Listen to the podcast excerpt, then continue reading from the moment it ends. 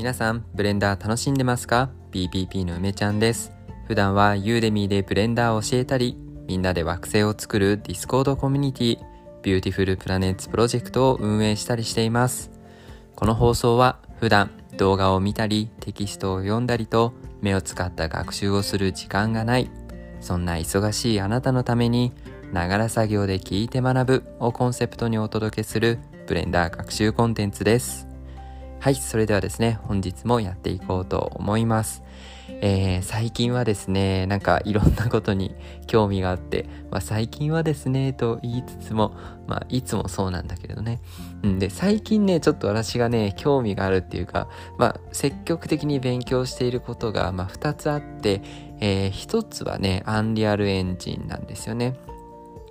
で、UE4 はね、ちょっ、あの、1年ぐらい前に触っている時期があって、で UE5 はねほとんど触ってこなかったんですよね。インストールだけしてなんかちょろちょろっと触ってあなんか結構 UI 変わったなとか言ってなんかそれでね満足しちゃっててま 満足するも何もないんだけどまあそうもうどこかでね勉強をしつつねあのうん。なんか技能を高めていきたいなと思っていたんだけど最近はねちょっといろいろ勉強したりしています。で、もう一つはね、えっ、ー、と、ボクセルですね。うん。あの、まあ、ボクセルって言ってもいろんなあ遊び方というかね、関わり方があるけれど、まあ、ボクセルのモデリングとか、えー、アニメーションとか、あとはやっぱり、もともとね、そのサンドボックスっていうメタバースのプラットフォームに、まあ、結構興味があって、てでこれに関してはいろんなところでちょっとあんま言えないんだけれどまあそういううん絡みがあってですね、えー、まあ興味がずっとあるものなんですね。でまあここら辺がねすごく気になるんで今日はですねちょっと前置きが長くなりましたけどこのブレンダーをねあのボクセルボクセルっていうのはあのいわゆるマインクラフトみたいな感じですよね。あの、ドット絵の 3D バージョンみたいな感じですね。ああいうものにね、ブレンダーを活用する時の、まあ、ワンポイントテクニックみたいなね、話をしていこうと思います。はい。具体的にはね、えー、今日は remesh modifier の、えー、ブロックっていうね、え、モードを使っていきましょうというお話をしていきます。それではやっていきましょう。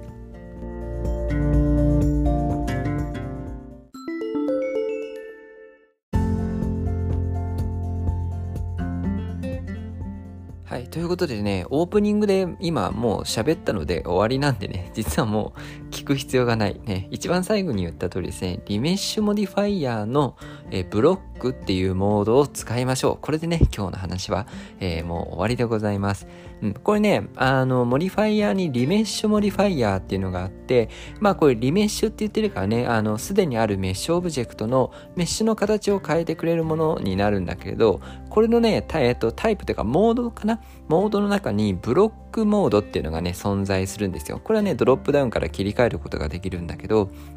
これをね、切り替えると、通常の 3D オブジェクトがですね、あの、そのまま、そのまま、うん。まあ、あの、形は変わるよ。形は変わるんだけど、ちょうどね、ボクセルに変わってくれるんですよね。例えば、まん丸の球があったとしたら、あの、まん丸の球っていうのはボクセルで完全には表現できないんだけど、もうこう、かくついた、あの、まあ、つまり立方体を集めた状態でね、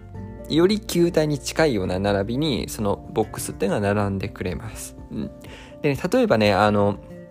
まあもう基本的にそれだけですね。あとはこの、なんていうんだ、一辺にどれぐらいの立方体の、うん、どれぐらい細かい立方体を置くとかってね、これ数字を動かせばね、大体、ああ、こういうもので調整できるんだなっていうのはわかると思います。つまりその、ボクセルの大きさだよね。1個の単位の大きさっていうのは、まあ変えることができます。うん、これはね、すごく、あの、ボクセルアートとか、そういうボクセルのモデリングするときにはすごくね、便利な、えー、アドオンなんですね。もう一度言うと、 remesh modifier のモードをブロックにする。これだけです。ね、これだけ覚えておくと、まあ、ブレンダー使った時にね、うん、そのボクセルっていう意味ではかなり表現の幅が広がる。そしてブレンダーがね、す、えー、で、にある程度使えるよっていう人にとっては、これはね、かなり強力な、あの、 modifier なんじゃないかなと思います。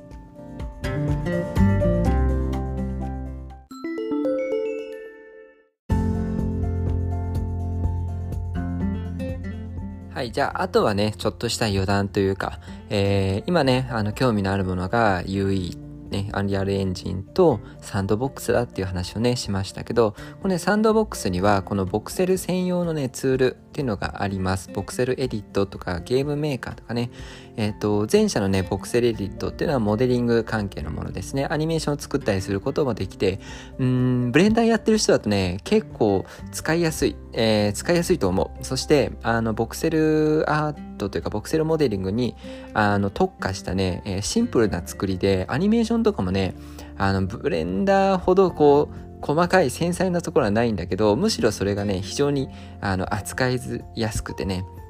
ちょうどブレンダーで言うとあのえー、自動キーフレーム機能がついたような状態。あの、これちょっとわかる人いるかわかんないけど、あの、録画ボタンみたいなのをね、有効にした状態で、あの、オブジェクトを動かすね、自動でキーフレームが打たれるっていうモードが、ブレンダーにも存在するんですけど、あの、サンドボックスのね、そういうアニメーションを作るソフトっていうのも、基本的にそういった作りになっていて、あの、動かせばね、そのポーズにアニメーションが登録されるみたいな、うん。なんかこう左歩くアニメーションだったらさ左足前右足前みたいなポーズを一個一個作ることでねそれが自動的にキーフレームで打たれるみたいな機能なんですよ。まあこれ実際さあのブレンダーやってて細かいねあの細かいアニメーション作っていくってなるともうちょっとやりブレンダーみたいなソフトでやりたいと思うけどまあいい感じにねそぎ落とされていてまあこういうものが初めてな人でもね結構とっつきやすいものになってるんですよね。あとゲームメーカーっていうのは、これはね、あの、ノーコード、つまりプログラミングコードを書かないでね、あの、なんて言うんだろうな、まあ、そういうモジュールみたいな、あの、要はこういう、この、この、なんだ、設定をすればこういう風に動くよみたいなロジックがね、あらかじめ用意されていて、まあ、それを使ってゲームをね、あの、構成していく。これはね、やっ中のものとしてはね、あの、クラスター、日本のクラスターってあのさ、メタバースのプラットフォームって今ね、一番、うん、大きいのかな？うん。まあ、スマホでできてさ、結構最近使ってる人多いですよね。ああいうクラスターであのゲーム作るのと、まあ、結構似てます。クラスターの方が結構、うん、機能は充実しているような感じはしますけどね。うん、そういうものがあったりします。そういうね、あの、モデリングとかアニメーションとかゲーム作る、まあ、ツールっていうのは結構、まあ、整備されていて、私もね、えっ、ー、と、一通り触っているんだけれど、うん、あのね、そういった意味で、えー、触ってみてね、あ、これはちゃんと、うん、流行るなっていうか、ある程度こう盛り上がっていくなっていうのをね、やっぱり自分で触ってみるとね、あの、わかるんですよね。ちょっと前にさ、ステップンの話をしたと思うんだけど、あれもね、やっぱね、自分で触ってみると、これが、あの、本当に面白いかどうかとか、あの、そして、なんて言うんだろうな、生活に結びついているかとか、その、うん、なんて言うんだろうな、言葉にするの難しいけど、ステップンだったら、まあ、歩くっていう日常的なものに溶け込んだところに、私はすごく、あ、これは結構面白いなっていう、あの、面白いっていうのは、やっていて普通にゲームとして楽しいということもあるし、プロジェクトとして非常に興味深いっていう意味でね、あの、これは応援できるなっていうのも思ったんだよね。で、同時にね、えー、同じような、うん同じようなではないね。まあ、メタバース関係で言うと、サンドボックスっていうのは最もね、あの、そういったものが感じられた、あの、プロジェクトになります。まあ、一番大きいしね、一番、まあ、ある程度進んでるっていうのもあるから、まあ当然ちゃ当然なんだけど、やっぱりね、こういうツールを自分で触ってみるって結構大事だね。うん。あのーそうそう。でね、あの、ぜひね、このボクセルに興味ある人、そしてブレンダー触ってる人はかなりね、あの、ボクセル関係のモデリングっていうのも有利に働くと思いますよ。今日のね、あの、リメッシュ、モディファイヤーからね、ブロックモードでやるっていうのもそうだし、やっぱりね、あの、うん、いろんなアドオンとかっていうのも、まあ、あったりするので、えー、ここら辺をね、駆使して、まあ、モデリング能力をこういったボクセルに応用していくっていうのは結構ブレンダーね、ユーザーの人は、うん、アドバンテージなんじゃないかなと思います。結構ね、クリエイターがこれからなんか増えていくというかね、そうやりたい人って出てくると思うから、うん、ぜひ興味があったらね、あのマイクラとか、あの好きな人はね、やってみるといいんじゃないかなと思います。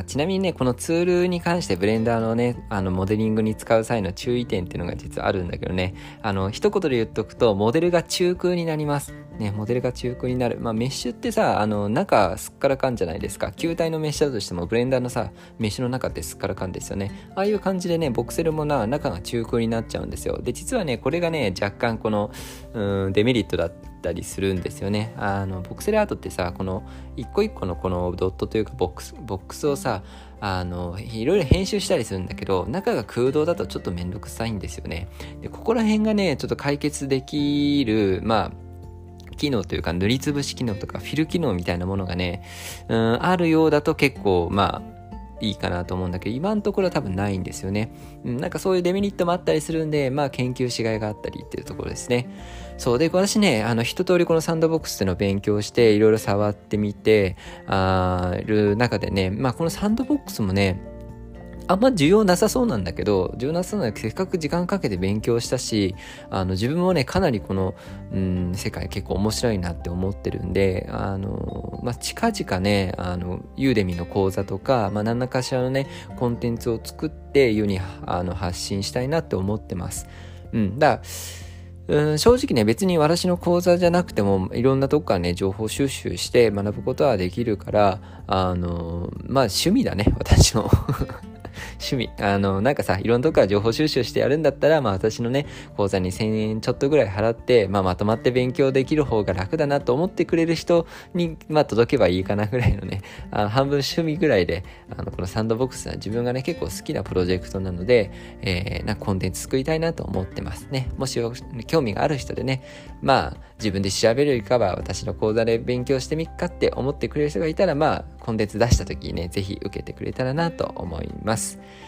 はい。ということでですね、えー、今日の本題はリメッシュモディファイヤーのね、えー、ブロックモードっていうのを使うとボクセル結構簡単に作れるよっていうブレンダーのお話でした。